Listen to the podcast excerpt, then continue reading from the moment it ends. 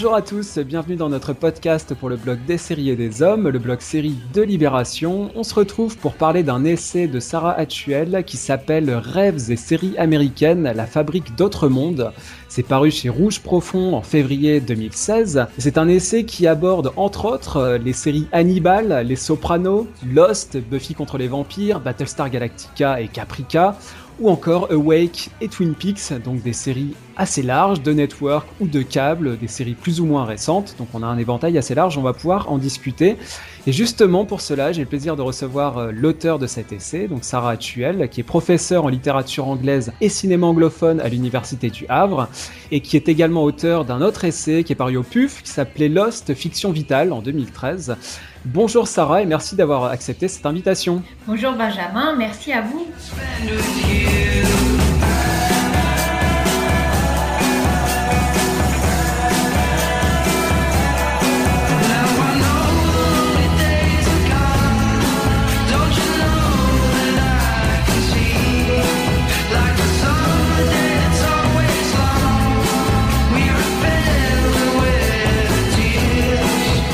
Alors en préambule, euh, deux précisions. Euh, déjà, bah, c'est un, essai euh, vraiment très très riche, très bien écrit, donc félicitations.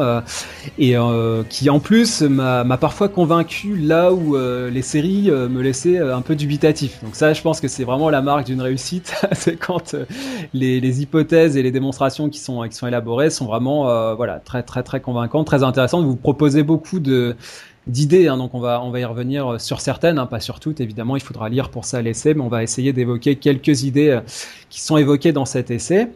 La deuxième remarque en préambule, c'est qu'on va faire quelques spoilers, hein, évidemment, on va revenir en détail sur certaines séries, mais en même temps, bon, voilà, une étude universitaire comme celle-ci euh, demande aussi de, la précision et du détail, donc on est un petit peu obligé d'en passer par là.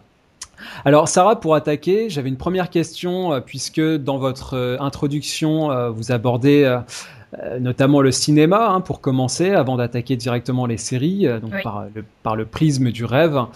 Et je voulais euh, voilà, vous poser une première question sur ce sujet-là, parce qu'évidemment, ici, on parle de séries, mais on peut jamais tout à fait déconnecter les séries et le cinéma, hein, ne serait-ce que par, par le partage d'un certain nombre de pratiques et par l'antériorité. Alors ma première question concernait les premiers temps du cinéma que vous évoquez. Vous expliquez que la représentation du rêve ne s'est pas cantonnée à des effets spectaculaires. Hein, je pense à Méliès en, disant cela, mais aussi à des effets prémonitoires. Vous pourrez peut-être revenir sur l'exemple que vous donnez, qui est un film d'Edwin S. Porter, donc un réalisateur américain, film de 1903, euh, qui s'appelle Life of an American Fireman, donc la, vie d'un pompier américain. Euh, voilà, c'est un film assez court, hein, mais qui est très instructif quand on l'étudie aujourd'hui. Euh, ma question par rapport à ce film est, de manière plus générale par rapport à cet effet prémonitoire du rêve, c'était de savoir est-ce qu'on peut considérer que le rêve constitue une passerelle fondatrice entre ce qu'on appelle d'un côté le cinéma attraction, cinéma des premiers temps, et puis le cinéma narration, avec une histoire euh, au sens classique hollywoodien du terme, euh, tel qu'il va advenir hein, à partir des années 1910, 1915, hein, notamment sous, sous Griffiths et d'autres. Voilà, donc première, une première petite question sur, euh, sur cette passerelle entre le spectacle, le spectaculaire et le, le narratif que peut incarner le rêve. Ah, j'aime beaucoup, j'aime beaucoup cette idée de rêve comme passerelle entre en fait l'idée de spectacle, d'esthétique et de et de et d'histoire, de narration. Et je crois qu'en effet, on peut le dire. Euh, parce que dans une séquence de rêve, on peut faire preuve de beaucoup d'audace esthétique puisqu'on est dans un rêve, alors euh, il peut s'agir de, séquences qui font euh, emploi de la couleur euh, ou d'extravagance. On peut imaginer le, rêve, la séquence onirique, comme une sorte de mini-film à l'intérieur du film où les auteurs peuvent en, gros se lâcher.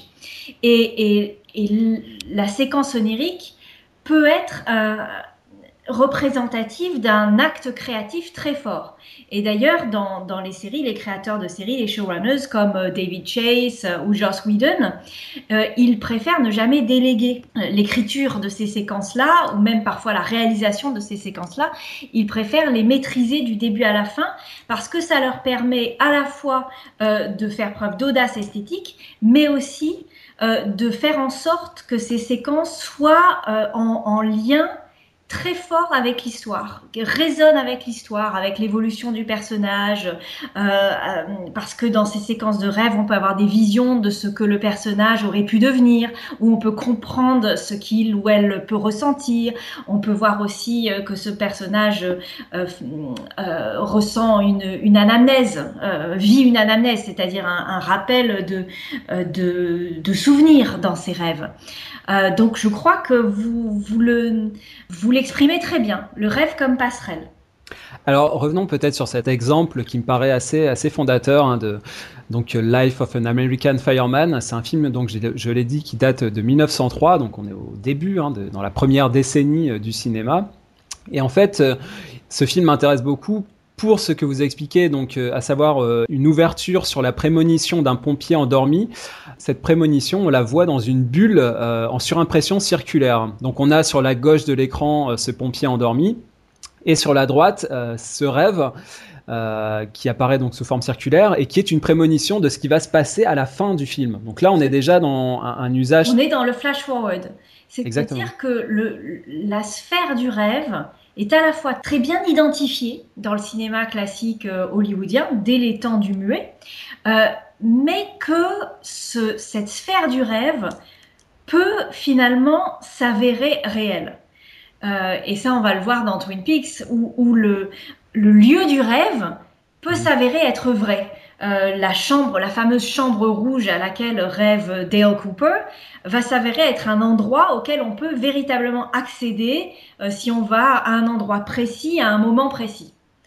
et ça, les séries vont très tôt le, prendre à bras le corps. Parce que si le cinéma classique hollywoodien, on l'a vu, euh, identifie la sphère du rêve, dans les séries américaines, on va avoir une porosité beaucoup plus forte et, même très tôt, dès des séries comme La quatrième dimension ou Les envahisseurs euh, dans les années 60. Et aussi, si on continue à comparer entre le cinéma et les séries, et, par cinéma, euh, je, situe les séries euh, américaines par rapport au cinéma classique hollywoodien, on va dire. Mhm. Hein.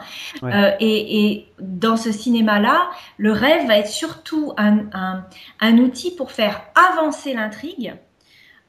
ou bien pour la renverser, pour faire table rase, pour mettre un peu la table à l'envers, changer de monde en gros. Alors que avec les séries, on va plutôt tourner autour de l'intrigue. On va montrer plusieurs variations autour d'une même situation. Ce qui m'a aussi euh, intéressé fortement, c'est que dans le cinéma américain, le rêve va être souvent produit par un agent extérieur, que l'on pense aux machines euh, qui vont nourrir les rêves des humains dans Matrix, ou la machine qui va aussi euh, créer le rêve de Total Recall chez Schwarzenegger, ou l'entreprise cryogénique qui va insérer l'impression de réalité dans, dans la tête de Tom Cruise dans Vanilla Sky. Alors que dans les séries, le rêve finalement émane du sujet et peut devenir un rêve collectif qui peut passer entre plusieurs personnages et, former une communauté onirique. On le voit dans Battlestar Galactica par exemple. Alors c'est vrai que cet exemple-là de film précurseur, on peut dire, m'intéressait beaucoup aussi parce que euh, on parle de flash forward, ce qui euh, paraît aujourd'hui très moderne, hein, qui s'est imposé dans des séries bon, bah, comme Lost, évidemment, comme dans tant d'autres. Alors que là, encore une fois, on est en 1903, donc on a un geste là artistique qui me paraît assez fort. Et en même temps, dans ce film, d'Edwin Porter, on a à la fin euh, la réalisation de cette prémonition. Et alors c'est très amusant, hein, je, propose vraiment à nos auditeurs d'aller le, voir sur YouTube, ça dure quelques minutes. Et en fait, il y a un exercice de montage à la fin euh, où euh, Edwin Porter ne maîtrisait pas encore justement ce qui va devenir le montage tel que va le développer Griffiths notamment. C'est-à-dire qu'on a la même scène de sauvetage d'une mère et de son enfant qui est euh, dans une chambre alors que la maison est en train de prendre feu. Et on a le point de vue euh, à l'intérieur de la chambre euh, où on voit cette mère et son enfant. Et ensuite, on a la même scène qui est remontrée depuis le début, hein, j'ai envie de dire, avec le point de vue extérieur. on voit la maison, la fenêtre et les pompiers qui vont faire le sauvetage. Donc, à la fois dans ce film, on a quelque chose qui me paraît assez précurseur, cette notion de, rêve prémonitoire et de flash forward dans, dans la narration. Et en même temps, on a un exercice de montage qui est euh, quelque chose justement qui relève des premiers temps, d'une mm. maîtrise qui n'est pas encore tout à fait là. Donc je trouvais que c'était intéressant déjà dans la cette mécanique là, puisque c'est un exemple un exemple de film que vous donnez et encore une fois qui est très euh, qui est dans la première décennie du cinéma, de quelque chose où on a vraiment l'impression que on a déjà le rêve qui est présent et la manière de l'exploiter euh, doit encore se se développer. C'est pas encore tout à fait, euh, encore tout à fait élaboré sur la manière de le mettre en scène. mais on voit bien que euh, dès les premiers temps du cinéma, en fait, le, rêve cinématographique naît avec le cinéma, tout comme le rêve télévisé naît avec la télévision. Dès qu'on fait des fictions cinématographiques ou télévisées, le rêve arrive. Comme si le, cinéma et les, techniques cinématographiques nous avaient un petit peu appris à rêver. Euh, parce que quand on raconte son rêve, euh, quand on se réveille et quand on raconte son rêve, en fait, on pense en termes de cinéma. Le, cinéma nous a appris finalement à mettre des mots sur nos rêves. Alors, on peut peut-être euh, du coup aborder les débuts de la, télévision, puisque vous évoquez les séries télévisées, c'est une expression que je trouve intéressante, comme l'autre site du rêve. Et en, l'occurrence, dans les premières décennies de la télévision américaine, je voulais vous demander comment se sont positionnées donc ces séries par rapport au cinéma dans leur emploi du rêve. Comment vous, vous analysez justement ces, séries des premiers temps, euh, puisque vous en parlez aussi, vous donnez beaucoup, beaucoup d'exemples, on va pouvoir euh, revenir sur quelques-uns. Alors, je crois que les séries, elles, elles ont fait avec le médium qui était le leur. Et c'est-à-dire qu'elles elles avaient leurs propres contraintes médiatiques qui n'étaient pas celles du cinéma. Et bon, euh, comme je disais tout à l'heure, dans le cinéma, il faut que le rêve soit utile au récit parce que le récit est court, on a deux heures de temps. Euh, il faut que le, rêve puisse faire avancer l'intrigue, aider le détective dans son enquête, ou euh, rendre l'horreur possible, hein, comme dans la série des Freddy, ou, faire en sorte de retourner complètement l'intrigue. Mais dans les séries, le rêve est apparu pour des raisons très médiatiques. Déjà, dans une fiction au long cours, avec plein d'épisodes, eh ça peut faire, ça peut permettre de faire venir des guest stars. Par exemple, des gens euh, qui ont une actualité et qu'on fait venir pour qu'ils puissent un petit peu faire parler d'eux, mais ils ne doivent pas nuire à l'intrigue ou s'installer euh, à long terme dans l'intrigue qui, elle, euh, se déploie de façon, a, déjà sa façon, c'est déjà installé. Donc il fallait prévoir des séquences pour faire venir quelqu'un qu'il puisse délirer un petit peu, faire faire son numéro et puis puisse s'en aller sans que ça bouleverse l'intrigue. Et ça, les séquences oniriques, on peut permettre de le faire. On a et vous donnez un exemple avec euh, tout d'un coup Marilyn qui apparaît. Voilà, dans, dans le Jack Benny Show, dans les années 50, euh, Marilyn venait de sortir euh, un film, les, je crois que les hommes préfèrent les, blondes. Hommes préfèrent, voilà, mhm. les hommes préfèrent les blondes, et on l'invite pour une séquence où le héros de, de, cette série, de ce programme, s'endort sur un paquebot, et là, il, au lieu de se réveiller près de sa femme, il, rêve, bien sûr, il se réveille près de Marilyn, et là, il peut, bien sûr, discuter avec elle. Euh, et, donc, euh, ça, c'est une première raison euh, d'inclure un, rêve, et vous voyez que c'est très différent des, des, raisons pour lesquelles on va inclure une séquence onirique dans un film. et puis aussi, on peut s'en servir pour faire revenir un personnage mort, et ça, on l'a vu dans la saison 9 de Dallas. et, et, ça, voilà, dans une intrigue au long cours, encore une fois, différent, c'est bien différent du film.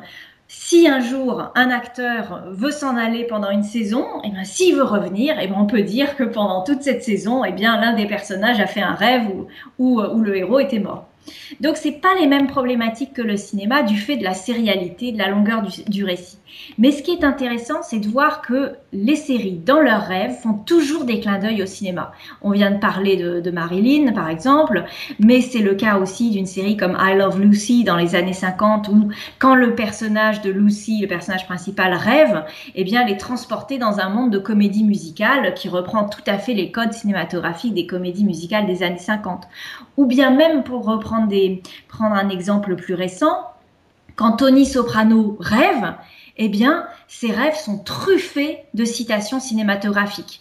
Euh, il peut intégrer des citations du parrain de Coppola, ou bien euh, voir euh, Gary Cooper dans Le train sifflera trois fois, ou même une série encore plus récente comme The Leftovers, dans un épisode euh, maintenant qui a, fait un petit peu date, euh, l'épisode 8 de la saison 2, où le personnage fait un rêve qui dure tout un épisode, on a des citations de Shining.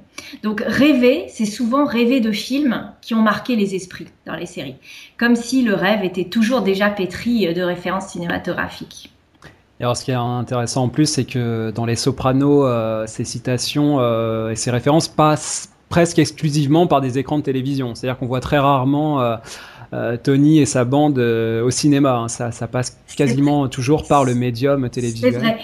la femme de Tony, à un moment, organise un petit ciné-club chez elle. Oui, et là, oui. On, on, voit Citizen Kane sur grand écran.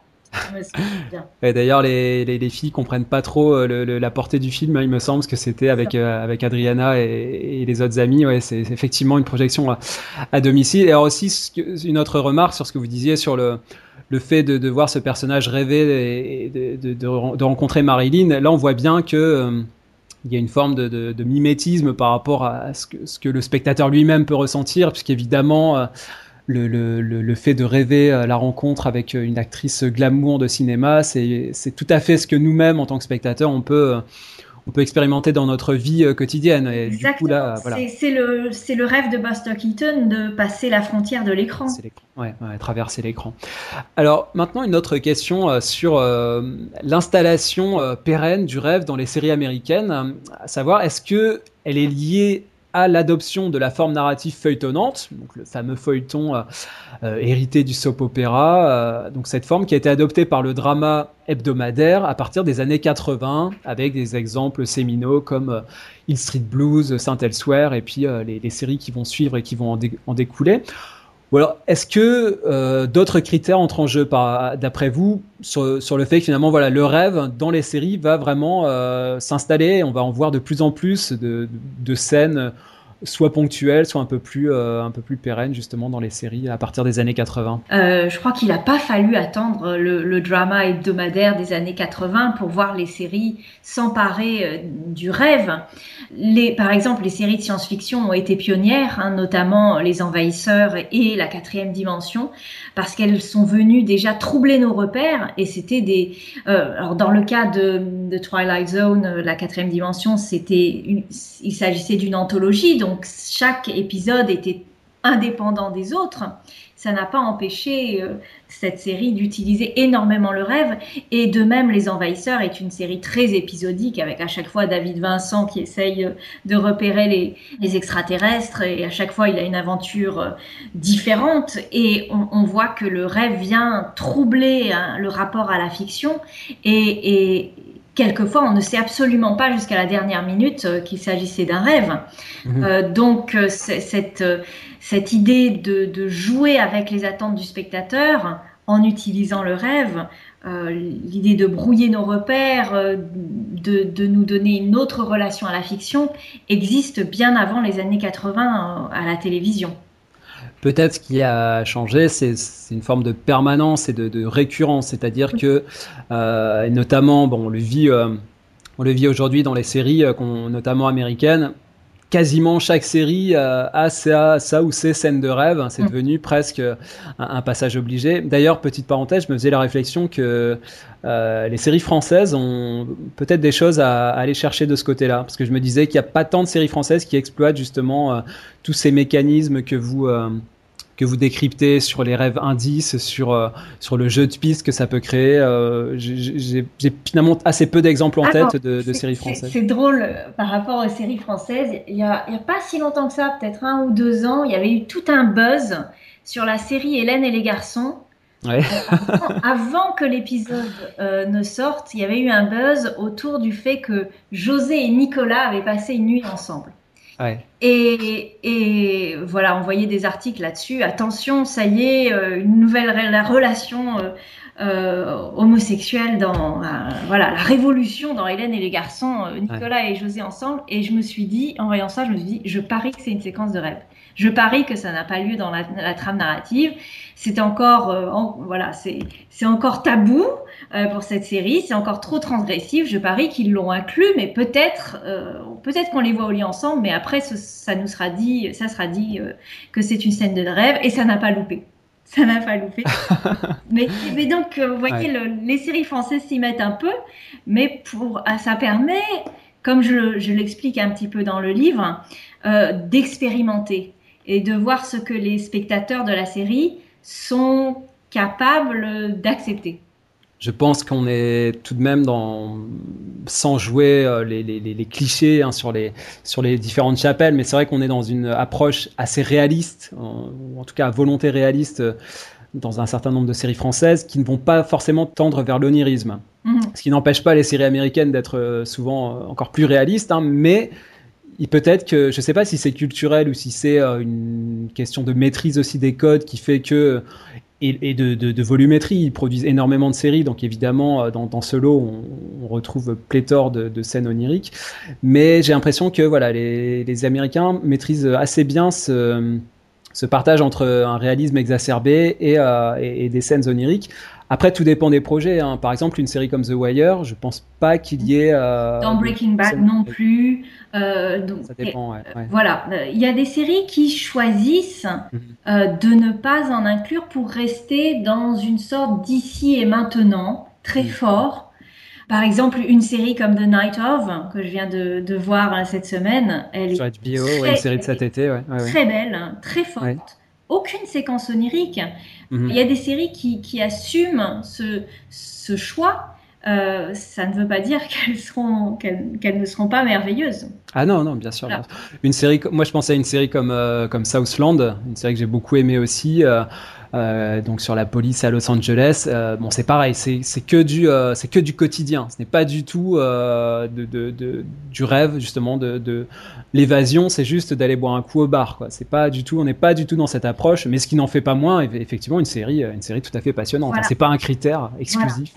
Mais ce qui m'a fasciné quand même dans une série comme Les Sopranos, c'est que ça mélange les deux.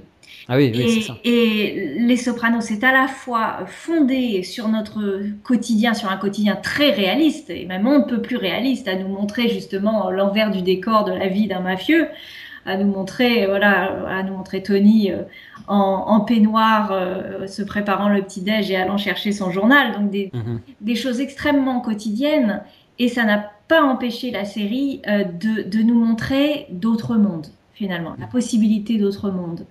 Euh, notamment quand Tony est dans le coma. Et, et ça, je trouve ça d'une audace euh, admirable.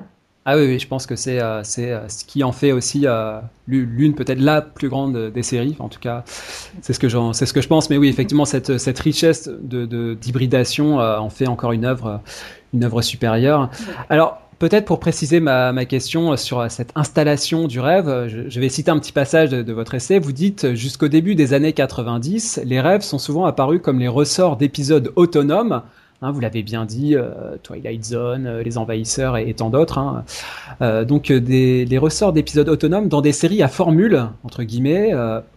Ou alors, ces rêves ont permis de manière souvent artificielle de remettre à zéro le récit d'un feuilleton. Hein, le fameux principe par exemple de la sitcom, hein, à chaque épisode, on revient euh, comme au départ, hein, comme si euh, tout ce qui avait été fait dans l'épisode précédent était oublié, un retour euh, à la case départ. Et ensuite, vous évoquez le, tournant que constitue donc la série feuilletonnante Twin Peaks. et vous dites à ce moment-là, la présence du rêve dans les séries va s'intensifier et se complexifier jusqu'à devenir la cheville ouvrière de longs arcs narratifs sur plusieurs saisons. Alors peut-être du coup profitons-en un, petit mot sur cette bascule que constitue euh, que constitue Twin Peaks sur la l'approche narrative du rêve. Là vous parlez de longs arcs narratifs sur plusieurs saisons euh, qui font euh, du rêve leur leur cheville ouvrière. Donc là on est sur quelque chose de totalement différent en termes de paradigme par rapport aux, exemples qu'on a évoqués. Absolument. Et avec une série comme Twin Peaks, on voit qu'on va constamment alors la scène euh, qui, apparaît euh, comme une énorme surprise à la télévision américaine euh, sur ABC au début des années 90, c'est la Chambre Rouge avec ce nain qui danse, et c'est un rêve que fait Dale Cooper dès le troisième épisode. Et on va y revenir constamment. On va d'abord croire que c'est dans ce rêve qu'on va trouver la clé du mystère sur, à propos du meurtrier de Laura Palmer. Comme si finalement Twin Peaks allait nous donner un exemple encore classique de rêve indice. comme dans la maison du docteur Edward Hitchcock, où c'est dans ses rêves, dans son inconscient, qu'on va retrouver des indices qu'on aurait oubliés de manière consciente. Et en fait, ça va être beaucoup plus compliqué, ça va être beaucoup plus complexe, et on va avoir de, de cesse de revenir dans, cette, dans cet endroit onirique qui va devenir en fait le, le cœur de la série. Et, et jusqu'à devenir un endroit réel dans lequel on peut rentrer dans lequel Dale Cooper va pouvoir rentrer et il n'en sortira pas euh, indemne de cet mhm. endroit. En fait, c'est là où le rêve, l'espace du rêve va devenir, va, va finalement se mêler à la notion de monde parallèle. Ce n'est pas juste un rêve, c'est un monde. Et c'est pour ça que je parle dans mon livre de rêve cosmos. Dans les séries, on, pense le rêve cosmos, le rêve comme monde. Le rêve comme accès à un monde fictif, bien sûr, fictif au second degré, euh, mais qui aurait une, une importance tout aussi vitale que le monde de la trame principale. Et euh, là où je, je vois aussi ces séries, ces séries qui utilisent le rêve comme euh, cheville ouvrière hein, de tous leurs projets esthétiques et narratifs, c'est l'idée de mémoire. parce qu'avec un rêve, on peut justement revenir sur des passages de la série qui sont déjà passés depuis plusieurs années et on les recycle, on les retravaille, tout comme nous, quand on rêve, on, réexploite des, souvenirs d'enfance parfois. Eh bien, le long temps de la, de la série permet de faire ça. Dans une série comme Buffy, il y a des rêves de la saison 4 qui sont imprégnés de choses vécues par Buffy et donc par les spectateurs des années auparavant. Et ça, c'est quelque chose que le cinéma ne peut mhm. pas faire du fait euh, de, la temporalité même euh, de cet art. Alors une autre euh, évolution peut-être, enfin là c'est une hypothèse, par rapport à, pour prendre un exemple, une série qui m'est chère, c'est Damages, une série qui justement exploite à plein, à plein le rêve. Et je me disais que euh, ce qui euh, renforce aussi la, prédominance du rêve et, son efficacité euh, narrative, c'est qu'il est, euh, combiné à, d'autres techniques, et notamment euh, bah, dans Damages, on combine à la fois plusieurs couches temporelles, donc passé, présent, futur, et parfois plusieurs couches de passé ou plusieurs couches de futur. Donc c'est on, navigue justement dans, le temps régulièrement dans la série, hein, sous forme d'indices, hein, justement, d'enquêtes et de, de révélations euh, petit bout par petit bout. Et je me dis que c'est cette combinaison-là de couches temporelles à des niveaux de réalité euh, dont peut faire partie le rêve, qui fait que celui-ci euh, fait sens et, et, devient un outil vraiment euh, terriblement efficace. C'est-à-dire que du fait peut-être que dans les séries américaines, aujourd'hui, les flashbacks, les flash-forward, notamment sous l'influence de Lost, ça s'est vraiment, vraiment, vraiment installé et démocratisé. On a de plus en plus de ça, et là, je, repense à, nouveau aux séries françaises qui ne, vont peut-être pas autant sur ce terrain-là, hein, a priori. Je, me dis que ça joue sans doute sur le fait que euh, le rêve, c'est la combinaison pour moi, c'est la, combinaison des techniques qui les, rend chacune euh, d'autant plus efficaces. Euh, ensemble. C'est-à-dire que si le rêve est seul inclus dans une série, il produit son effet.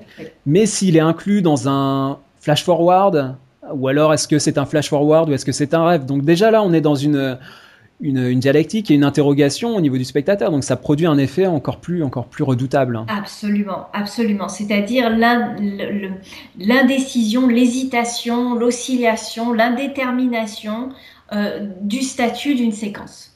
Et, ça, on, le voit, vous, avez euh, mentionné Lost, c'est vrai qu'il y a très souvent des rêves de Lost qui sont... Euh, en fait, on, hésite, on ne sait pas si ce sont des vrais rêves ou des flashbacks déguisés en rêve, par exemple. Et alors dans Damage aussi, ce qui est très fort, je trouve, c'est la, il y a à la fois le trauma et ces, images euh, lancinantes qui reviennent sans cesse. Pense que c'est quelque chose qu'on expérimente tous aussi dans la vie, c'est d'avoir des images comme ça mentales qui reviennent, à des, souvenirs d'enfance. Enfin, voilà, moi je sais que ça m'arrive très souvent d'avoir tac la, même image, ce même souvenir, ça va être un, petit euh, un petit sentiment de culpabilité ou alors une euphorie. Enfin, souvent il y a une image avec une couleur comme ça, une, un sentiment qui revient très souvent. Et dans, dans Damages, c'est exploité vraiment euh, en profondeur sur justement le choc, le traumatisme, la la résurgence du, du trouble initiatique. Enfin, c'est vraiment des choses qui sont euh, qui ont vraiment une portée narrative, pour le coup, très très forte. Et aussi de manière très classique dans Damages, on voit Patty avoir des rêves où, où, ses désirs les plus fous sont réalisés. Par exemple, ce rêve où elle imagine que son fils euh, se réconcilie avec elle et, dit bah oui maman tu as raison et je t'aime et, voilà elle la prend dans ses bras et, voilà et on va pas jusqu'au procès. Et, alors que dans la réalité entre guillemets euh, la, la, séquence est rejouée quelques moments après et non son fils ne veut absolument pas se réconcilier avec elle et veut aller jusqu'au procès. Donc on a en fait le rêve permet des variations scénaristiques euh, très fascinantes c'est une très belle scène parce que aussi, euh, euh, vous parliez de, du format spécifique des séries, c'est-à-dire qu'il y a aussi un caractère didactique dans la série. Elle nous apprend à, à l'appréhender et cette scène-là en particulier euh, joue de la longueur. C'est-à-dire qu'elle dure, elle dure, elle dure. Et au bout d'un moment, on se dit, voilà. si elle dure aussi longtemps, c'est que c'est vrai. voilà. Exactement. Et du coup, quand la révélation vient, on est vraiment euh, pris à notre propre jeu d'interprétation. On se dit, bah, tiens, je me suis fait avoir alors que, bon, bah, je connais la série, j'ai vu euh, les trois premières saisons, euh, je sais comment ça se passe, on va pas me la faire à moi. Eh Et, au final, on me l'a fait quand même. ça, une série aussi comme Caprica, qui nous enseigne pourtant à ne pas se fier aux illusions, eh bien, nous fait retomber dans le panneau. Et on ne peut pas s'empêcher de retomber dans le panneau parce que, à la fois, euh, on est prévenu, mais les codes vont changer aussi. Et, les séries euh, font ça en permanence. Elles, peuvent changer leurs codes et nous prendre finalement euh, au piège. alors, bah, pour finir sur Damages, enfin vraiment, je recommande aux spectateurs qui l'ont arrêté en cours de route, hein, comme beaucoup, d'aller au bout parce que ah je, je, ne révélerai rien, mais c'est une série qui jusqu'au bout joue de ce principe de rêve rêve à la fois indice et rêve trompeur. Et euh, du coup, c'est pour moi l'une des, fins de série les, plus intéressantes à, voir. Euh, quelles que soient le, les variations de, de, niveau, de qualité de la série elle-même. Euh, voilà, je trouve ça très intéressant finalement qu'une série comme ça euh, et je me dis que quand on doit terminer une série, c'est sans doute ce qu'il faut faire, c'est d'aller au bout de ses principes euh, fondateurs. Euh, et, bon, et, là, c'est vraiment ce qu'a fait ce qu'a fait Damages. Euh, donc je, voilà, je, je, vous recommande vraiment cette cette série dans son intégralité. Alors j'avais une question sur une piste aussi que vous que vous lancez et que je trouve vraiment passionnante. C'est finalement à, à, quoi rêvent les scénaristes quelque part, à savoir que la, la scène onirique est-ce qu'elle peut constituer, entre guillemets, un lot de consolation euh, pour un scénariste qui n'a pas pu exploiter une idée en première instance? Est-ce que c'est aussi un mode de rattrapage, euh, la scène onirique? On peut le voir comme ça, un scénariste une scénariste qui a une très bonne idée, mais on lui dit non, non, parce que cette idée, elle est géniale, mais elle va nous emmener dans une impasse euh, à très court terme. Mais on l'aime vraiment bien, alors on pourrait en faire une scène de rêve, et puis à la fin, on révèle que c'est un rêve et on continue notre trame narrative comme si de rien n'était. Euh, alors on peut, on peut parler de l'eau de consolation, mais moi je préfère employer l'idée de lieu d'expérimentation.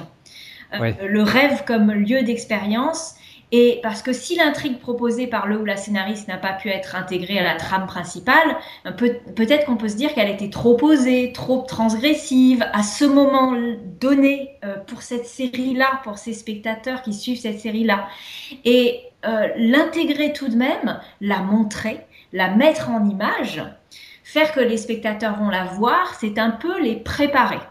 Le rêve permet euh, des avancées idéologiques euh, finalement tout en douceur parce que ceux qui ne sont pas prêts pour voir le contenu de ces images-là vont se dire oh ben, c'est c'est finalement qu'un rêve donc ça va ça passe et donc ça permet de, préparer les choses en douceur et une série qui peut avoir intégré des choses d'abord en rêve peut finalement les intégrer véritablement plus tard dans la série.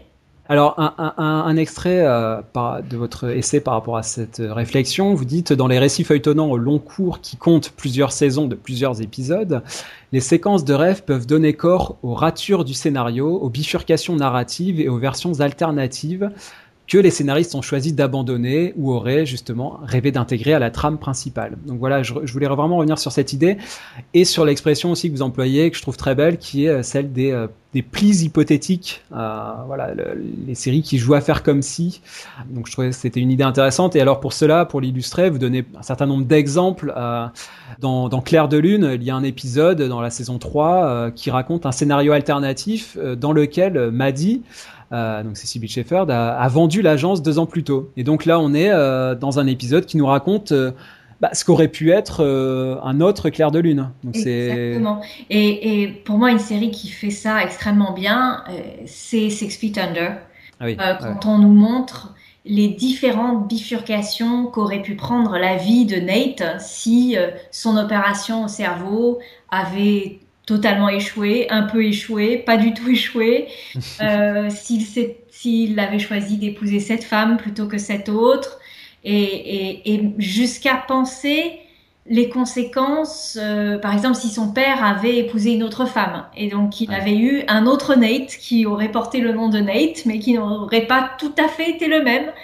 Et, et là, c'est fabuleux parce qu'on voit Nate joué par un autre acteur, et donc euh, la série pense une, un casting alternatif. Euh, qu'aurait été la série si elle avait été jouée par d'autres acteurs? Et c'est fascinant. On peut penser à, ces pilotes de séries qui sont tournés avec des acteurs qui sont ensuite euh, remplacés au pied levé. C'était le cas par exemple récemment dans, Transparent. Il y a une actrice comme ça qui est, qui est remplacée. Donc c'est intéressant dans, dans, au début cette de Buffy, Willow devait être jouée par une autre actrice. On a un premier pilote de Buffy avec une autre Willow. Mhm. Alors dans Six Feet Under, euh, il y a un moment on voit Nate euh, bedonnant, affalé sur un canapé devant une mauvaise sitcom. Euh, ça c'est une image très forte et c'est vrai que quand je, quand je l'ai lu dans votre texte, ça m'a ça, rappelé vraiment ce, fragment là de, mémoire, de souvenir de, cette série.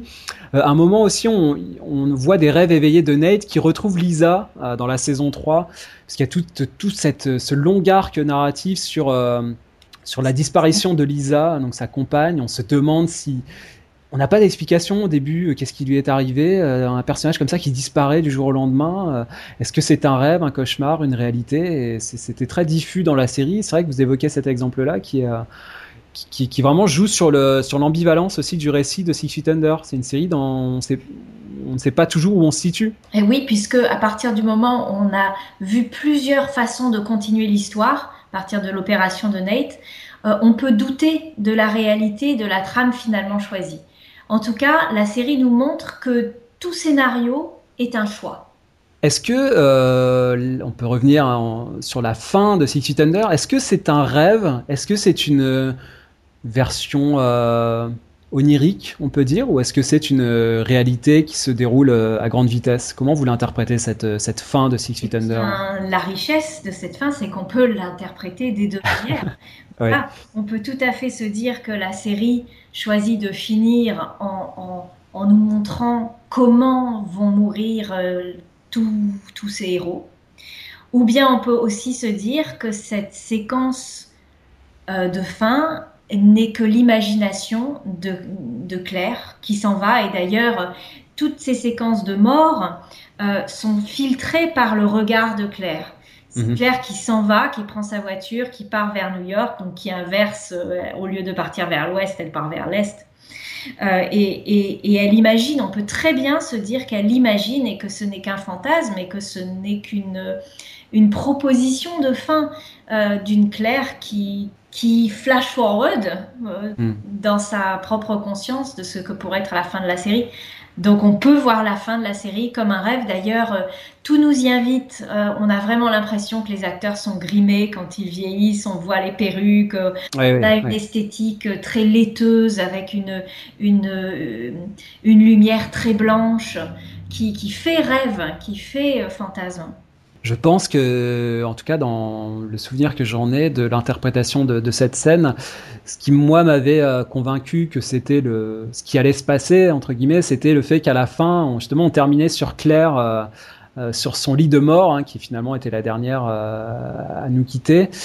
Et c'est pas c'est pas une justification, hein, mais c'est vrai que dans mon dans mon interprétation, je me disais que est-ce que Claire elle-même se rêverait sur son lit de mort Oui, Je le pense vraiment parce que la dernière image, en fait, on revient à elle jeune, qui s'en va, et la ah oui, c'est vrai, qui, qui part vers le ciel panoramique sur le ciel. Oui, ouais, tout à fait. Et alors, je voulais revenir bah, sur un, un, exemple fameux hein, qui, qui, évidemment, moi, m'avait beaucoup frappé à l'époque où je l'avais vu. C'était celui de Buffy et la, la, la création rétroactive de Dawn, de la, de, de Dawn, de la sœur de Buffy. Alors, vous dites, donc c'est au début de la saison 5, vous dites le scénario mentionne la sœur adolescente de Buffy comme si de rien n'était comme si Buffy n'avait jamais été fille unique. Alors, je rappelle que nous, en tant que spectateurs, on a vu la saison, la série depuis quatre saisons. Euh, Buffy, elle n'a pas de sœur, elle est fille unique. Enfin, pour nous, c'est, en tout cas, c'est comme ça qu'on l'a vécu. A priori, c'est un fait euh, établi. Euh, et là, en fait, vous expliquez, Dawn est une fiction au second degré. Elle n'est pas réelle entre guillemets, mais est ressentie comme telle par ceux qui l'entourent. Là, je trouve qu'il y a vraiment une idée magnifique, que, à savoir que Dawn existe parce que euh, ceux qui l'entourent euh, l'aiment quelque part et considèrent qu'elle existe. Quoi. Ça, c'est une idée aussi très très forte. C'est Dawn comme métaphore de la fiction, pour moi. Ah et, ça, en fait, j'ai voulu vraiment en parler, ça me tenait vraiment à cœur, parce que j'ai tellement entendu pendant que je, travaillais sur euh, ce livre, mais aussi avant, euh, des personnes dire oh mais les rêves dans les séries pourquoi tu travailles là-dessus de toute façon qu'est-ce que c'est énervant euh, quand une série nous dit euh, ben en fait tout, tout, tout était un rêve ou bien toute cette séquence était un rêve ou cet épisode était un rêve ou cette saison était un rêve. Qu'est-ce que c'est frustrant ils nous prennent vraiment pour des bonnets euh, c'est ridicule on a perdu notre temps. Voilà oh, ça m'énerve. Pourquoi ça m'énerve autant? Parce que de toute façon quand on choisit de voir une fiction on sait que c'est une fiction. On, choisit euh, de, voir une fiction en toute connaissance de cause. Et donc, qu'est-ce que cela peut faire si finalement ce qu'on a vu est révélé comme étant non vrai, entre guillemets, ou, fictif au second degré? Et, et, donc, toutes ces séries, ou finalement, par exemple, Dallas, qui nous dit ben, toute cette saison était un rêve et tout, elle ne fait que nous dire eh bien, on a fait de la fiction. On a fait de la fiction et on regarde. Pourquoi regarde-t-on une fiction? Pour les émotions que cela crée en nous. Euh, on aime suivre des personnages. De toute façon, on sait très bien qu'ils ne sont pas vrais. Hein. On, les, on, aime ce que cela nous fait. On aime l'impact émotionnel que ces fictions ont sur nous, euh, ce qu'elles nous apprennent de la vie. Euh, des séries comme Buffy avec Dawn, qui crée Dawn explicitement comme une construction fictive, ou Battlestar Galactica qui ramène à la vie le personnage de Kara sans explication. Et à chaque fois, ces personnages sont accueillis par euh, leur entourage, trop ravis en fait de, de les avoir auprès d'eux et sans s'interroger, en fait, sans vouloir absolument percer le secret de leur réalité ou non. Et ça, mhm. c'est très important dans les séries par rapport à un certain cinéma euh, classique hollywoodien, justement. Il n'y a pas cette valeur donnée au réel. Euh, si on prend l'exemple de Matrix, hein, un film onirique euh, assez exemplaire, dès que Neo comprend qu'il n'est pas dans la bonne réalité, que celle-ci n'est pas réelle, alors, quoi qu'il lui en coûte, il voudra rejoindre le monde des machines, le monde horrible, mais même si ce monde est horrible, euh, c'est pas grave parce qu'il est vrai. Et il faut absolument retrouver le vrai. C'est à la quête du vrai. Or, les séries nous disent, en tout cas ces séries oniriques, elles nous disent ce n'est pas grave. Ce n'est pas grave si on vit dans la fiction, du moment que cette fiction est belle et émancipatrice. Euh, Buffy, euh, vous vous rappelez cet épisode assez euh, célèbre où elle est piquée par un, démon et finalement elle se retrouve, elle se réveille dans un asile psychiatrique et peut-être que toute sa vie de tueuse de vampires n'est qu'une illusion et qu'elle a passé six ans à être emprisonnée dans un, dans un asile pour fous. Et là, ça pourrait être le vrai. Et la série nous dit, mais la probabilité pour que cette dimension-là soit la bonne est énorme. On finit même l'épisode sur Buffy qui, est maîtrisée par des, par, des hommes en blanc à l'hôpital. Et finalement, Buffy choisit volontairement de vivre dans la dimension où elle est euh, tueuse de vampires.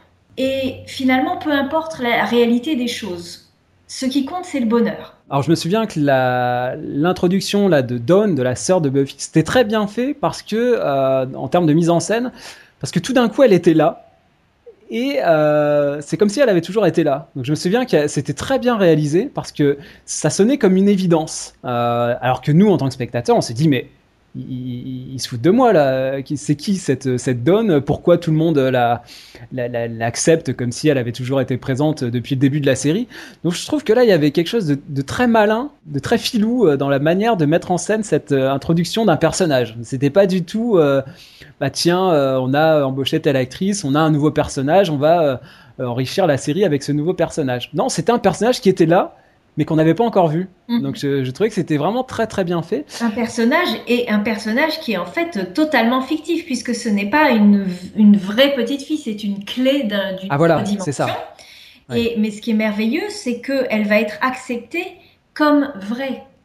Mhm. Alors qu'elle est fictive au second degré, bien sûr, mais fictive. Et, et, et ça, c'est une, comme je le disais tout à l'heure, une métaphore de la fiction en général que l'on se doit d'accueillir, même si elle est fausse, entre guillemets. C'est ça. Et du coup, par rapport à l'autre exemple que vous donniez dans, Buffy quand elle est dans un, dans un asile, c'est que là, euh, pour le coup, euh, tout est expliqué. On nous révèle la supercherie quelque part. C'est-à-dire que Dawn, on comprend euh, le principe que vous avez expliqué, le fait que ça soit une clé, qu'elle ait un rôle narratif. C'est pas tout à fait le même mécanisme là, même s'il y a ce principe d'acceptation dont vous parlez, on, est, on est dans quelque chose de plus, de plus littéralement expliqué aux téléspectateurs. Alors, sur ce que vous avez expliqué, euh, cet agacement là que vous avez pu ressentir, faut quand même que, j'aille vous titiller un petit peu, euh, que j'aille vous chercher un petit peu sur cette euh, sur ce terrain-là, parce que forcément.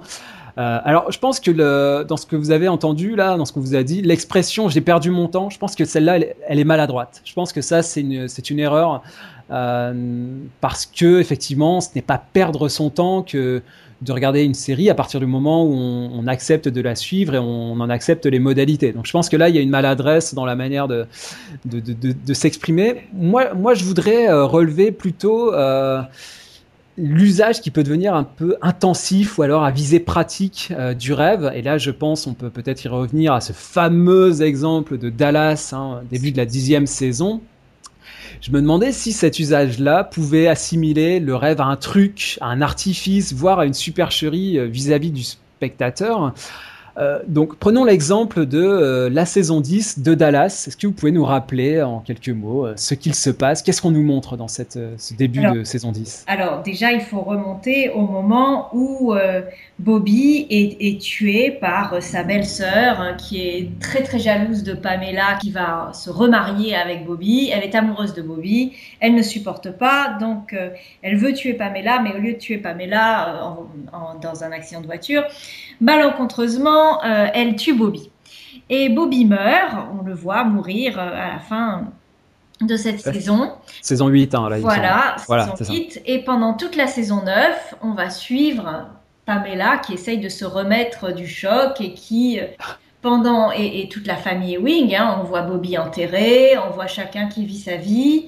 Et à la fin de cette saison 9, euh, eh bien, Pamela s'est bien remise puisqu'elle va aller jusqu'à préparer ses noces avec Mark Grayson et elle est sur le point d'épouser Mark Grayson quand à la toute fin de l'épisode, à la toute fin de la saison, elle se lève un matin, elle ouvre la, salle de bain, la porte de la salle de bain, elle ouvre la porte de la douche, et là, qui voit-elle dans la douche? Bobby et Wing qui lui disent Salut ma chérie.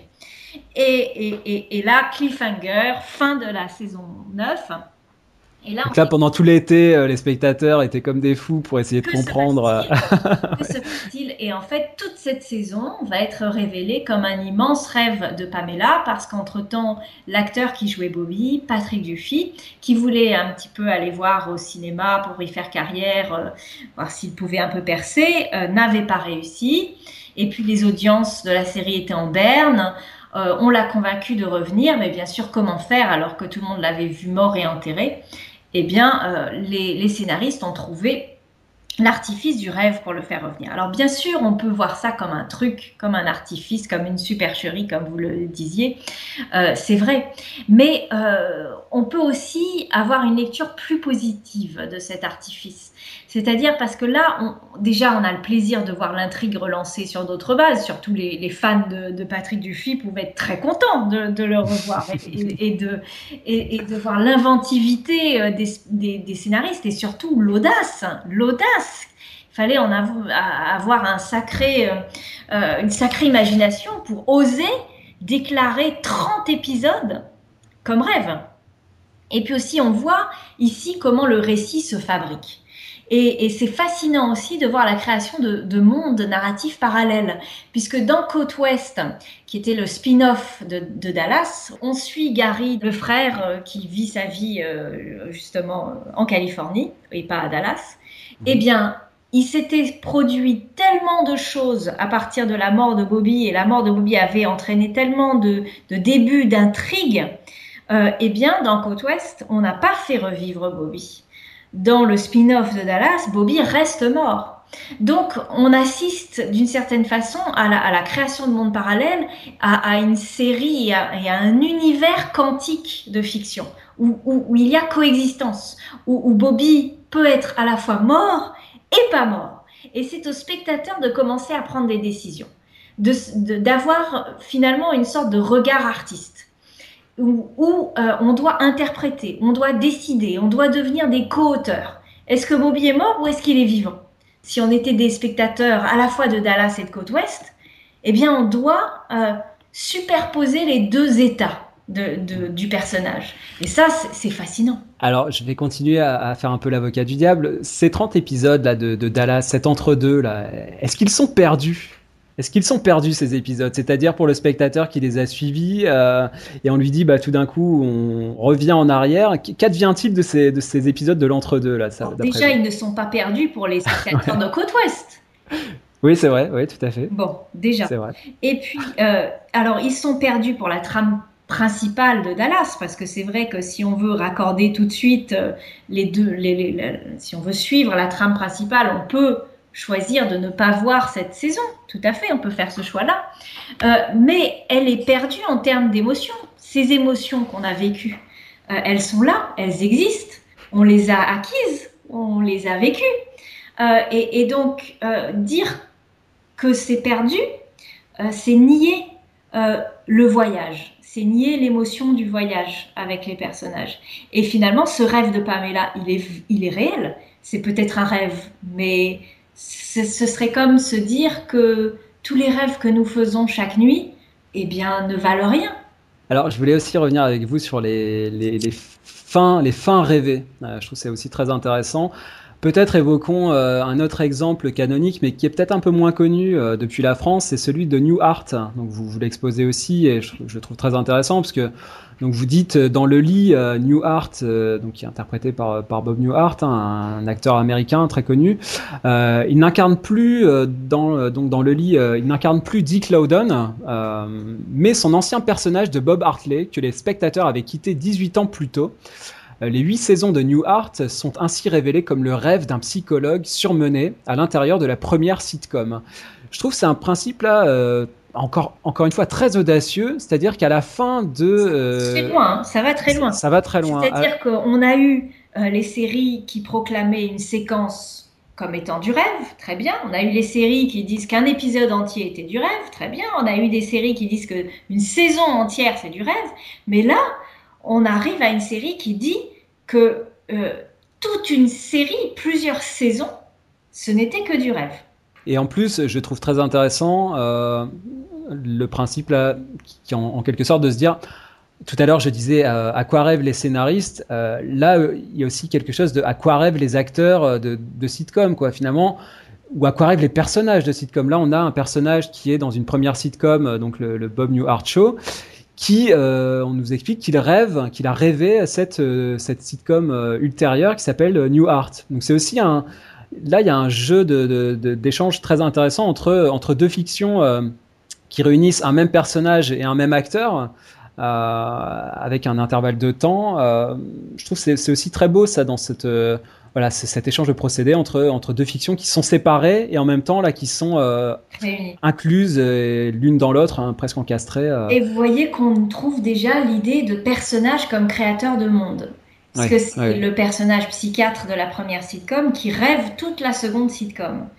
Et, là, on retrouve Lost, on retrouve les personnages comme créateurs de fiction.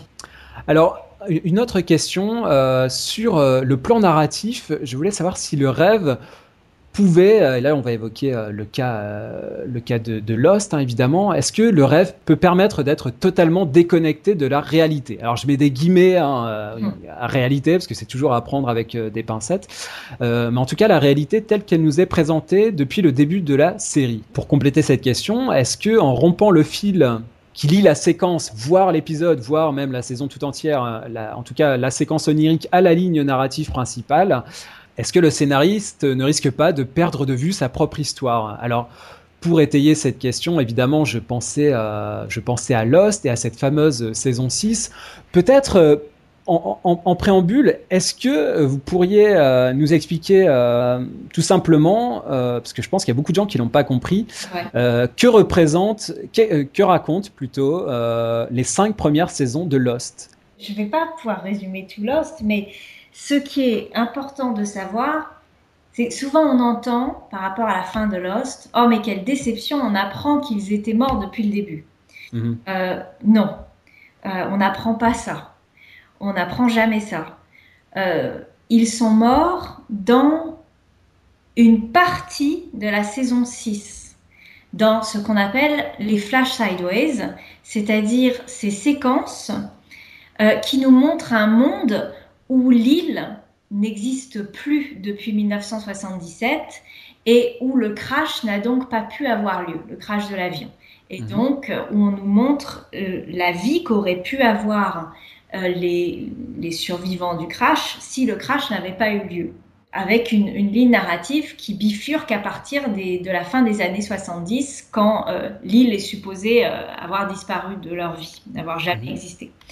Et, et, donc ça, c'est fondamental de voir ça. ça nous est, on nous l'explique très bien dans la dernière séquence de la série.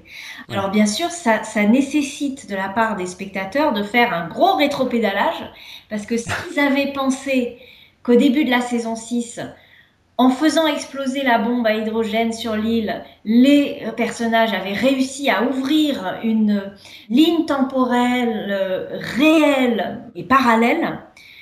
Si on avait pensé ça, et c'était mon cas. J'ai cru pendant longtemps qu'ils avaient réussi en, remontant dans le passé avec le voyage dans le temps. Ils étaient revenus dans les années 70, ils avaient fait exploser l'île, donc c'est bon, l'île n'existait plus, pas de possibilité de se cracher, donc on vit une autre vie, voilà.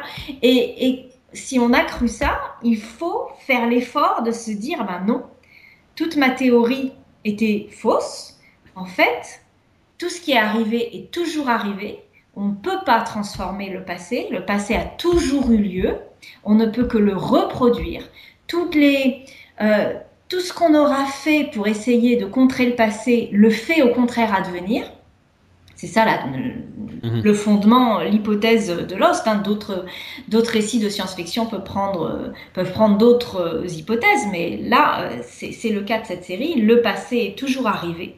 Donc c'est le fameux euh, whatever happened happened, c'est ce qui est arrivé est arrivé, c'est ça Exactement. Mhm. Et cet embranchement euh, hypothétique, en fait, est un rêve post-mortem que tous font après la mort de tous pour se retrouver, mhm. avant de passer dans l'au-delà de l'au-delà.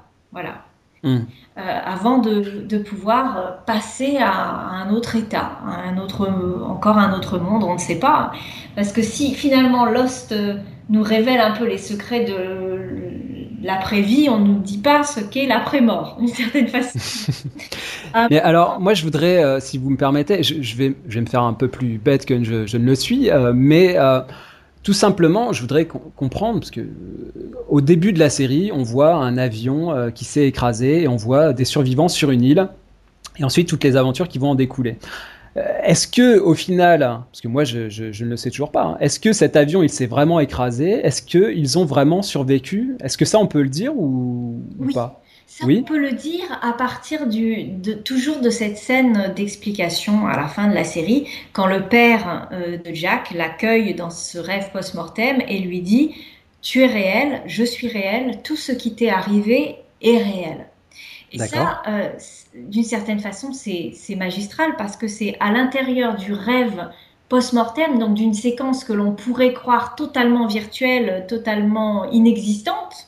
Mhm. Euh, c'est dans cette séquence-là qu'on affirme la réalité de tout ce qui s'est produit depuis le début, depuis les six ans qu'on suit la série. Et du coup, euh, tout ce qui se passe dans les cinq premières saisons et même dans la sixième, parce que dans la sixième, il faut rappeler que on a ces flash sideways, mais on a aussi tout ce qui se passe sur l'île. Absolument. Voilà. Et tout est vrai. Est donc tout, tout, ce qui se passe là dans les six premières saisons, euh, hormis euh, les flash sideways, ça se passe réellement. C'est-à-dire qu'il y a vraiment eu cet accident, réellement entre guillemets, mais ils ont vraiment euh, eu cet accident, survécu et ensuite eu toutes ces aventures jusqu'à la jusqu'à la fin de la série. Ça, on est d'accord là-dessus. Absolument.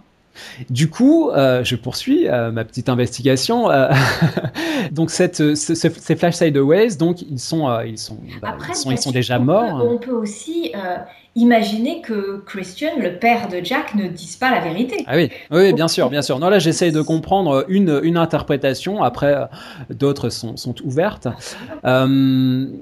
Du coup, euh, c'est Flash Sideways, donc c'est une version, euh, on l'a dit, euh, rêvée par les personnages qui sont déjà morts, mais nous on ne les voit pas mourir, hein. on, ne sait pas quand est-ce qu'ils meurent finalement sur l'île. Certains, on le sait, on, sait comment Shannon est morte, comment Boone est mort, comment Jack est mort. Mhm. Euh, mais certains, on ne les voit pas mourir, on ne sait pas exactement comment et quand meurt Ben ou euh, Hurley ou, euh, ou, Sawyer ou Kate. Mais Parce qu'il y en a qui s'échappent aussi de l'île à la fin, il me semble me souvenir. Kate, Sawyer, Ted Lapidus, ils partent dans l'avion de Ted Lapidus.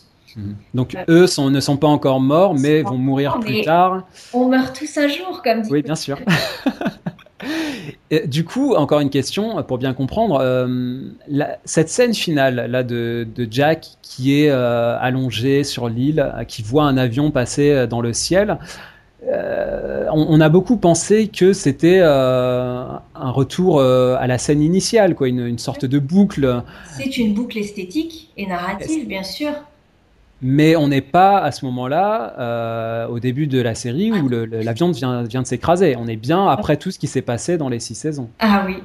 D'accord. je pense que c'est bien de, le dire en des termes euh, très simples parce que je pense que c'est pas très clair dans l'esprit dans de beaucoup de gens, moi y compris, hein, je, m'inclus là-dedans. C'est-à-dire que moi j'ai vu euh, cette, cette sixième saison avec les Flash Hideaways, etc. Et j'ai quand la série s'est terminée avec cette scène là dans l'église, etc. Finalement, je n'ai pas bien euh, compris ce à quoi je venais d'assister. Je, l'avoue très honnêtement, ça, je n'ai pas compris euh, finalement ce que m'avait raconté Lost euh, d'un point de vue purement narratif, c'est-à-dire qu'est-ce que qu'est-ce qui s'est passé, est-ce que ça c'est vrai, est-ce que ça c'est faux. Euh, donc je sais pas si c'est une déficience de ma part ou si c'est. Non, euh, je pense absolument pas parce que j'ai dû revoir, j'ai dû revoir la fin de Lost juste après l'avoir vu pour être bien certaine de ce que j'avais vu et entendu. Euh, parce que j'avais fait comme, comme tout spectateur de Lost, on avait fait des hypothèses, on avait euh, tissé de, multiples théories, et, la fin euh, nous demande une certaine flexibilité mentale assez extrême pour finalement faire le deuil des théories qu'on avait élaborées. Mhm. Alors, du coup, je voudrais étayer ma question, essayer de bien la préciser. personnellement, j'ai été alors je fais partie des déçus de Lost, mais bon, déçu c'est un bien grand mot. Je trouve que c'est une grande série et j'y pense très souvent et je pense que c'est une série qui, a marqué beaucoup et, que j'ai pris beaucoup de plaisir à regarder. Donc je dirais pas que j'ai perdu mon temps, loin de là. Mais disons que la saison 6 ne m'a pas autant euh, séduit et emballé que les saisons précédentes. Pourquoi? Je me suis posé la question. Finalement, moi c'est pas la séquence finale qui m'a déçu, c'est la saison euh, en elle-même. Donc c'est pas c'est pas un mode de pensée euh, où tout se joue sur la sur la séquence finale. Hein. C'est un enjeu un peu différent. Et en fait, je me disais que ce qui m'avait embêté, c'est que je ne voyais pas euh, le lien euh, directement établi et le rapport d'influence entre ces flash sideways et la réalité sur l'île. En fait, si vous voulez, je retrouvais pas euh, justement cette dialectique qu'il y avait dans les saisons précédentes entre le présent et le passé, les flashbacks hein, pendant les premières saisons et puis ensuite.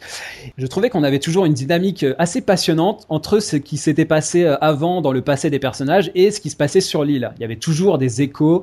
On voyait très bien euh, que les personnages apprenaient de leurs erreurs passées ou alors les reproduisaient parce qu'ils ne pouvaient pas changé. Finalement, ils étaient euh, condamnés à rester les mêmes. Et puis, par rapport au flash, au flash forward, je trouvais qu'il y avait aussi une dynamique assez passionnante sur ce rapport d'influence.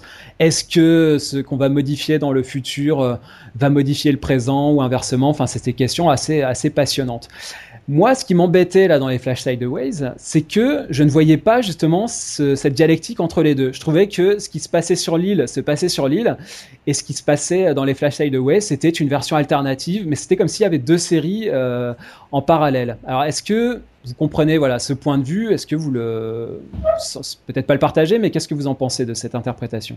Je, je le trouve en fait, je trouve votre lecture très intéressante parce qu'elle est, elle est en fait symptomatique de la façon qu'a pu euh, être vu Lost. C'est-à-dire que la saison 6, ce n'est plus une saison comme les autres. Elle n'est plus à lire à l'aune des cinq premières. Pourquoi? Parce que au début, à la fin de la saison 5, début de la saison 6, il n'y a plus Jacob. Jacob meurt. Jacob est assassiné.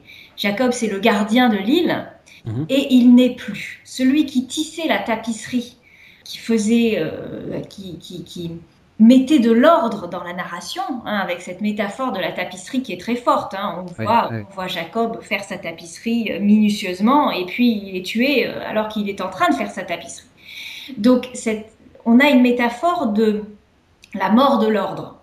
Et comme vous le soulignez très bien, dans les premières saisons, on a une correspondance très forte, quasi mécanique, entre le passé et le présent.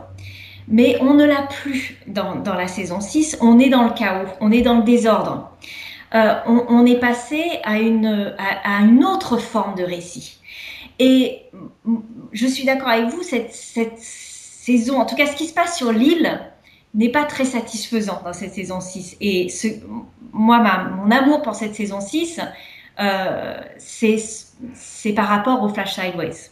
Mhm. Mais c'est très intéressant ce chaos sur l'île parce qu'il est diégétiquement motivé par la mort de Jacob. Et la, la correspondance ne se fait plus entre les Flash Sideways et ce qui se passe sur l'île les flash sideways sont connectés à ce qu'on a vu des personnages dans les autres saisons. C'est-à-dire qu'on a l'exemple typique, là encore une fois, d'un récit à long terme qui bâtit sur ses premières saisons sa dernière saison, où il faut avoir la mémoire de ce qui s'est passé avant pour comprendre. Par exemple, si on n'a pas suivi Jack et, son envie de réparer les choses ou d'avoir un jour un enfant, etc., on ne peut pas comprendre à quel point il se construit un fils euh, et, une famille euh, dans la saison 6. Et on voit aussi que dans ces flash sideways, construits par les personnages, parce que là aussi c'est quand même assez fascinant de voir des séquences, de voir une, des, des scénarios entiers créés par les personnages eux-mêmes les personnages décident à un moment finalement de réécrire Lost, d'écrire leur propre série, d'écrire la série si l'île n'avait pas existé, si le lieu de transcendance n'existait pas et n'avait pas eu d'effet sur leur vie. Et ce qui est fascinant, c'est de voir que ces flash sideways, si on les lit par rapport aux flashbacks de la saison 1 ou 2, dans ces flash sideways, ils ne sont pas plus heureux, les personnages ne sont pas plus heureux que dans les flashbacks de la saison 1 ou 2. Mhm. Et, et, donc, il faut garder en mémoire ce qu'on a vécu dans la série auparavant. Et ces flash highways ne sont plus à lire en, lien avec ce qui se passe sur l'île de la saison 6, mais ils sont à lire en parallèle avec ce qu'on, avec ce qu'on a vu de leur passé dans les, dans les saisons précédentes. Oui, bien sûr, je, je, vous suis tout à fait. Après, c'est intéressant ce que vous dites sur la, ce geste-là euh, bah, très audacieux. En même temps, il y a une certaine... Euh, moi je parlais de, coupure, enfin on peut en discuter, mais effectivement cette saison 6 euh, part sur un postulat et sur une, technique qui est différente, euh, donc à savoir les flash sideways, euh, par rapport à ce qui avait été fait dans les saisons précédentes. Et moi c'est vrai que j'aimais beaucoup cette... je trouve qu'il y a un, concept là qui est magnifique dans la série, c'est quand on parle de la constante que, représente Penny pour Desmond. J'ai vraiment en, en, tête cette scène où, euh, où euh, Desmond est sur le cargo et il appelle, il appelle Penny. C'est une scène absolument magnifique. The Constant de la, la saison 4 qui est merveilleux, qui est un des The Constant, voilà, qui, qui, est magnifique parce que euh, dans Lost, on est souvent justement brinque-ballé entre différents, différentes lignes temporelles. Hein, et, et, là, on, on, a ces deux personnages qui sont qui sont connectés, quoi, qui sont reliés par par cette constante. Enfin, c'est cet amour qui les lie. Enfin, moi, je trouvais que c'était vraiment voilà une idée absolument magnifique. Euh, Vous et la clé, c'est l'amour. C'est-à-dire voilà, Lost, euh, ce, finalement, on a l'impression que ça part dans tous les sens cette saison 6. Et, et pourtant, dans les Flash Sideways, ce qui va réunir tous les personnages, c'est l'affection qu'ils ont les uns pour les autres, et c'est ce qui maintient ce monde créé par eux, euh, qui, qui donne l'unité de ce monde créé par eux. Alors, vous dites aussi à, propos de ce, principe, cette technique, le Flash Sideways a également une autre fonction. Il s'agit de préparer les spectateurs à la fin de la série, les aider à faire un travail de deuil et de rétrospection, se souvenir en flashback des moments marquants, se retourner sur le chemin parcouru. Euh, alors, j'entends tout à fait ça, et en même temps, euh, c'est peut-être aussi moi ce qui, m'a gêné un peu dans ce principe-là. C'est-à-dire que je me disais, euh, c'est une question que je pose, hein, est-ce que l'objectif d'une dernière saison, c'est de préparer euh, le spectateur à la fin de la série? Est-ce que ce n'est pas un peu euh, empiéter sur les plates-bandes du spectateur lui-même? Est-ce que c'est pas à lui de faire ce travail de, de deuil, hein, quelque part, d'accepter la, la, fin d'une série et de passer à autre chose? Là, est-ce que on n'a pas finalement diégétisé ce, ce principe-là voilà, moi, ça, j'avoue que ça, me perturbait un petit peu parce que j'ai l'impression qu'on faisait le travail un petit peu à ma place. ah, je comprends. Euh, mais je, je, crois que euh, Lost a fait le choix d'un lien très fort à son spectateur et à sa spectatrice. Et, et que ce, ce, départ en interaction, en lien avec euh, les spectateurs était, était nécessaire. Euh, ça faisait partie du, du lien que la série a tissé avec nous et de nous préparer euh, non seulement au deuil de la série, mais à d'autres fictions. Une question euh, technique euh, pour continuer. Euh, je voulais vous demander si la, finalement, est-ce que l'évolution la plus radicale de la représentation du rêve dans les séries contemporaines, hein, j'entends bien, euh, concernait la disparition de marqueurs visuels. Alors vous en donnez quelques exemples que je cite ici surimpression, surexposition, flou, filtre de couleur, fondu, pause arrêt, etc. Donc toutes des techniques qui permettent de, de, marquer le passage de la réalité au rêve ou inversement. Puis on a aussi des marqueurs sonores, hein, des, des, effets d'écho, de distorsion, une voix off éventuellement, des notes de harpe, etc., euh, etc. Alors oui, mais je vous dirais seulement si on l'a si on la voit comme une évolution globale, si on prend en compte aussi l'évolution narrative et idéologique, c'est-à-dire que cette évolution esthétique où les marqueurs sont effacés ne peut se comprendre euh, que dans le contexte où la narration change et les propositions idéologiques changent également. C'est-à-dire que cette absence de marqueurs vient bousculer notre façon d'appréhender la fiction, mais parce que la narration a changé et, les visions du monde que cette narration propose changent également. Alors moi je pensais par exemple à, au début de la saison 6 des Sopranos, euh, donc on a euh, Tony Soprano qui est dans le, coma, euh, et on a donc toutes ces séquences oniriques où bah, justement là on a en quelque sorte une version euh, alternative. On imagine un, un, Tony qui serait, qui, serait, qui serait un autre, qui ne serait mhm. pas euh, Tony Soprano, euh, le, le, le mafieux qu'on, que l'on connaît depuis le début de la série. Et, et je me souviens très bien que euh, dans ces scènes qui sont censées nous prendre, euh, nous, nous laisser dans une forme d'interrogation, est-ce que on est dans un rêve, est-ce qu'on est dans la réalité? On, on ne sait pas exactement, ça ne nous est pas indiqué, il n'y a pas justement ce marqueur euh, direct entre le coma et, le rêve. C'est vrai, mais il y a des, des marqueurs narratifs, c'est-à-dire qu'on sait que Tony est dans le coma. On le voit à l'hôpital, on le voit dans son lit d'hôpital. Euh, quand dans son coma, il, euh, il entend des bruits à l'hôtel euh, assourdissants et qui tape contre le mur parce qu'il voudrait que son voisin se taise, c'est parce que à l'hôpital, dans la vraie vie, euh, Polly, son ami, est en train de le saouler à, ne pas arrêter de parler euh, devant lui. Donc on a sans cesse un aller-retour entre rêve et réalité et on ne doute jamais du fait qu'on on assiste aux, séquences de coma de, oui, oui, oui. Et justement, parce qu'à un moment, je me souviens au début de, ces, de, ce récit-là alternatif, on voit euh, donc Tony Soprano qui, regarde une lueur au loin, donc il, y a une lueur qui l'obsède, et, on voit justement euh, en surimpression euh, la lampe de, sa chambre d'hôpital. Donc il y a, un effet comme ça qui nous, révèle quelque part le, le, procédé, même si c'est pas encore une fois totalement explicite. Euh, et c'est une façon de diégétiser, de réintroduire du marqueur, mais de le diégétiser. C'est-à-dire, euh, oui, on vous montre une, une surimpression, mais elle est en fait euh, justifiée par les lumières de l'hôpital. Alors du coup, en termes d'évolution, enfin d'évolution de, de, je ne sais pas si on peut parler d'évolution, mais en tout cas, je note personnellement que c'est de plus en plus flou, j'ai l'impression, dans certaines séries, en tout cas, le, le, fait de, de, basculer ou d'être dans l'onirisme. Et alors, notamment, un exemple euh, qu'on n'a pas encore évoqué, c'est peut-être l'occasion, c'est celui d'Hannibal. Euh, vraiment une très belle série. Et j'ai souvenir dans, euh, en voyant la saison 3, il y a des moments, je, je ne savais pas où on était, euh, honnêtement. Je ne savais plus si, je savais pas ce qui se passait. Est-ce que, euh, je me souviens qu'on était à Paris au début, hein, il voyage à Paris dans la saison 3 avec personnage de Gillian Anderson, et je ne je savais plus si, le meurtre que l'on venait de voir était réel, était un rêve, euh, comment on basculait de l'un à l'autre. Je me souviens que j'allais voir, euh, lire les résumés sur Wikipédia des fois pour avoir des explications, pour et vous même dire. Là, c'était pas évident. et, et, même là, c'était pas évident. Euh, quelques mots peut-être sur Hannibal et sur. Euh, je pense il a une série, encore une fois, une série de network, NBC, c'est presque un, un ovni. Euh, euh, et Lost aussi était une série de network, hein, donc on a vraiment de grandes séries très marquantes sur des chaînes euh, très très très populaires. C'est très important de le rappeler, ne pas penser que les les grandes révolutions narratives, esthétiques, idéologiques se font forcément sur le câble et Wake également hein, que vous abordez. Mm. Euh...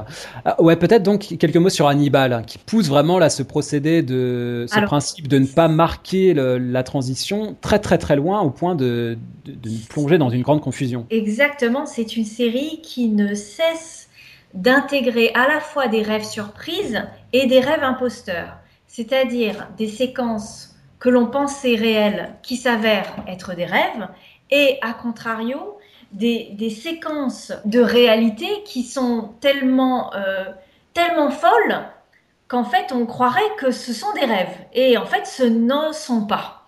Euh, et je pense qu'on va s'acheminer euh, de plus en plus vers des stratégies déstabilisante hein, pour essayer, comme Hannibal le fait, de, de, rendre ce que je pense être la double temporalité du rêve et de la rendre de la manière la plus authentique possible.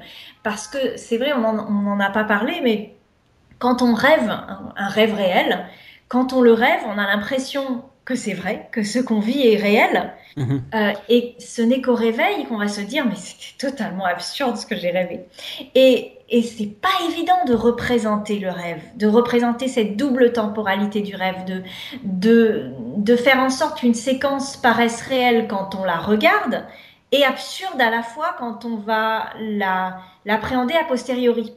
Et les séries vont le faire vont essayer de, de, de, parvenir à cette représentation d'un rêve authentique en multipliant les effets d'emboîtement. Le rêve qui donne naissance à un rêve, qui donne naissance à un rêve, ou plutôt d'enchaînement en fait, plutôt que d'emboîtement. C'est-à-dire on, a, on, on pourrait penser qu'on est sorti du rêve, mais on y est encore. Ça, les Sopranos le fait beaucoup, Hannibal le fait beaucoup, et ce sont en fait ce, ce que j'appelle les séries héritières de Twin Peaks qui le font de plus en plus. Euh, mais une série aussi comme Mr. Robot, qui est, qui est en cours de diffusion, ah oui. on vient de voir la saison 2, euh, c'est une série aussi euh, qui, qui ne cesse de faire ça jusqu'à, encore une fois, nous faire nous demander si toute la fiction ne se déroulerait pas dans la tête euh, du, personnage principal. Une dernière question. Euh, finalement, est-ce que, euh, parce que c'est aussi ce que vous développez en conclusion, le fait de rêver les séries entre la diffusion des épisodes. Et on a parlé de Lost. Moi, je me souviens très bien aussi de, de, de, des X-Files. On peut remonter aux Prisonniers. Hein, enfin, je veux dire, des séries comme ça qui ont beaucoup fait parler, ou Dallas, hein, par exemple. Qui joue aussi sur la mécanique du rêve du spectateur entre les épisodes d'une semaine à l'autre euh, sur euh, sur Lost combien de théories a-t-on développé euh, sur les forums et autres chats de discussion autour de la série pour élaborer des explications sur tel ou tel mystère et du coup, aujourd'hui, en 2016 et même un petit peu avant, on voit apparaître des services comme Netflix, hein, par exemple, services de VOD, qui eux nous livrent des séries par saison entière. Oui. Donc chaque saison, boum, on a les 10 ou les 13 épisodes. Et puis, bon, bah là, le spectateur, il fait son, son visionnage au rythme qui lui plaît. Alors, soit il va tout regarder d'un coup euh, sur le week-end, soit il va les étaler dans le temps. Bon, il fait un petit peu ce qu'il veut. Mais du coup, euh, Sarah, là, on est en train de, de perdre ce, ce, rêve collectif qui nous relie les uns aux autres entre la diffusion d'un épisode et celui de l'épisode, euh, la diffusion de l'épisode suivant la semaine d'après. C'est vrai que ce mode de consommation est moins propice à, l'imaginaire, au développement de l'imaginaire des spectateurs qui peuvent se demander comment ça va continuer pendant une semaine normalement. Et là, euh, s'ils veulent continuer, ils peuvent continuer tout de suite. Mais ce qui est important, c'est de voir que le procédé reste le même. C'est-à-dire qu'il y aura toujours un temps de latence. Et qu'il dure une semaine, une journée ou une heure ou même deux minutes il faudra toujours en fait se poser la question est-ce que je choisis de relancer l'épisode suivant ou pas? Il y aura mhm. toujours un moment où on fera le choix conscient d'appuyer sur le bouton de la télécommande, un petit peu comme, comme Desmond appuyait sur euh, son bouton d'ordinateur dans Lost, hein, qui était un peu cette, cette, mise en abîme de l'idée de voir l'épisode suivant. Et, et se demander toujours à chaque fois si la fiction a du sens pour nous. Euh, de toute façon, parce qu'il y a cette, euh, cette césure des épisodes, parce qu'il y a cette présentation en épisode. On n'est pas dans le cinéma, on n'est pas dans le film de deux heures ou trois heures, où quand on lance le film, voilà, on le voit du début jusqu'à la fin, sauf si vraiment on n'aime pas ça, on arrête. Mais là, à chaque fois, à chaque épisode, même si on nous a donné les 12 épisodes ou 13 épisodes à la, à la fois, il faudra qu'on se pose cette question si cette fiction a du sens pour nous, si ça a une valeur pour nous. Euh, et donc, on devra forcément prendre ce temps, même s'il est court, de se demander et de, de, se demander ce qui va arriver et de, et de rêver la suite, de toute façon. Et il y aura aussi le temps de latence entre les saisons. Mhm. Euh, ce temps qui était entre les épisodes, il, il est maintenant entre les saisons. Mais du coup, euh, je reviens sur une phrase euh, que vous écrivez en, conclusion. Vous dites euh, ce temps de latence devient ainsi un temps de création où la série devient une fiction collective. Et vous mettez en italique collective pour insister. Moi, c'est un peu là-dessus que j'ai envie d'insister aussi. C'est que hum, ce rêve, évidemment, on continue de rêver les séries et de plus en plus de les étudier, et de les analyser, etc. Maintenant, moi, je trouve qu'il se perd une part de, partage, de, justement de collectif. Lost a été une expérience magnifique à ce niveau-là euh, parce qu'on a partagé un moment euh, une série en se calquant sur la diffusion américaine. Et en plus, la série était diffusée quasiment en temps réel sur TF1. Donc en plus, il y avait cette concomitance de la, de la diffusion. Mais je trouve qu'on partageait la série. Et aujourd'hui, euh, la série de Netflix, on la consomme un peu à part, un peu entre soi, non? On, perd un petit peu ce, rêve collectif. Vous avez, vous avez raison. En ce sens, par exemple, j'ai des amis philosophes qui, qui, me disent aussi que la plus belle création de Lost, c'est moins la série elle-même que Lostpedia. Euh, cette création collective par les fans et spectateurs de, cette, cette, base de données incroyable euh, de, de, faits et de théories autour de Lost euh, qui, est, qui, a, qui est sur Internet. Euh, c'est vrai.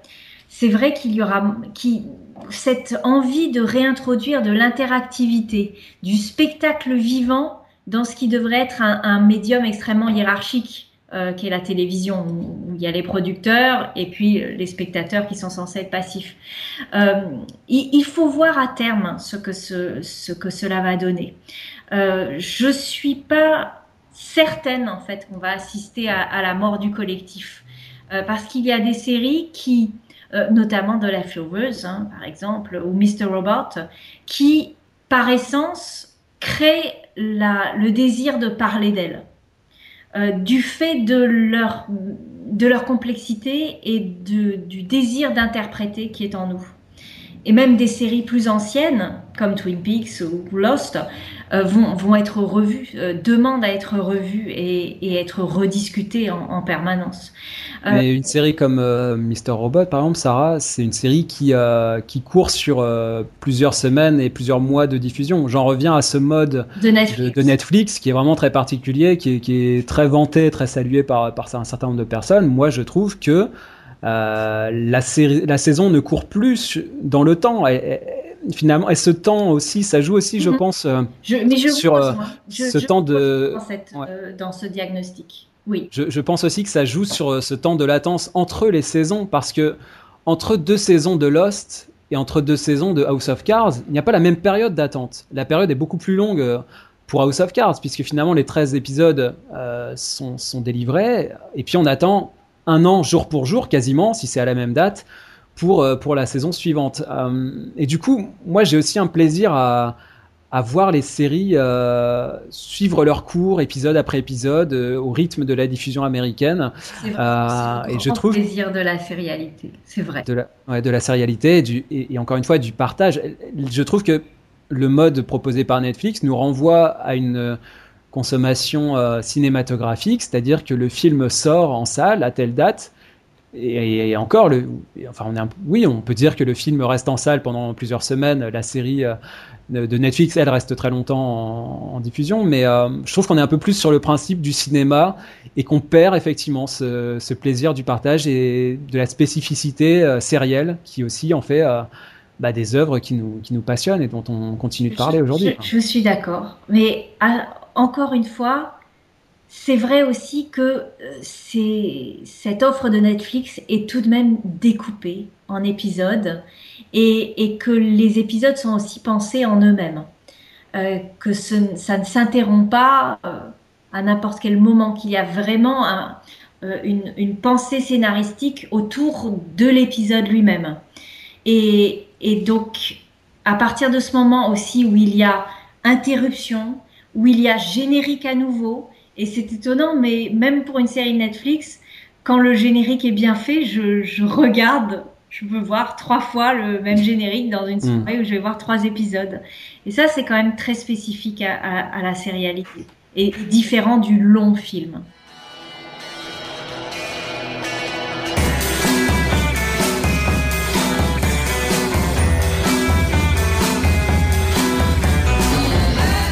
C'est là-dessus que se termine ce podcast. Je vous rappelle euh, les références du livre de Sarah Atuel qui s'appelle Rêves et séries américaines, la fabrique d'autres mondes. C'est donc disponible chez Rouge Profond. L'essai fait 304 pages, il compte 460 images couleur et noir et blanc, et notamment donc des très belles illustrations en couleur et il coûte 25 euros. Donc n'hésitez pas à le lire, c'est vraiment un essai passionnant, d'une grande richesse. Vraiment, je vous le recommande. De notre côté, on se retrouve sur le blog des séries et des hommes. On continue à parler justement régulièrement de séries. Si vous avez des questions, des remarques, des demandes, vous pouvez nous contacter via la page Facebook ou le compte Twitter des séries et des hommes. Et donc je vous donne rendez-vous à très bientôt.